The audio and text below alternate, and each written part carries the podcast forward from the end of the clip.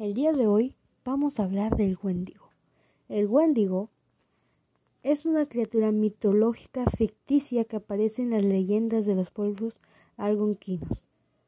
Muchos son sus descripciones de esta criatura, pero la mayoría lo describen como un ser enorme, con una cabeza de vaca, unos enormes cuernos, sus garras enormes y filosas, que utiliza para despedazar a sus víctimas, con un pelaje largo y rasposo, y unos ojos huecos y negros.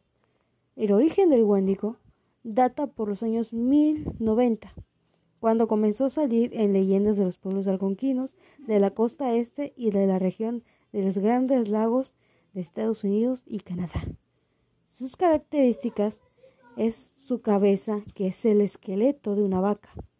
Es enorme, es un caníbal, puede dar la maldición del malnacido se convierte en caníbal. Vive en los bosques y despedaza con sus enormes garras.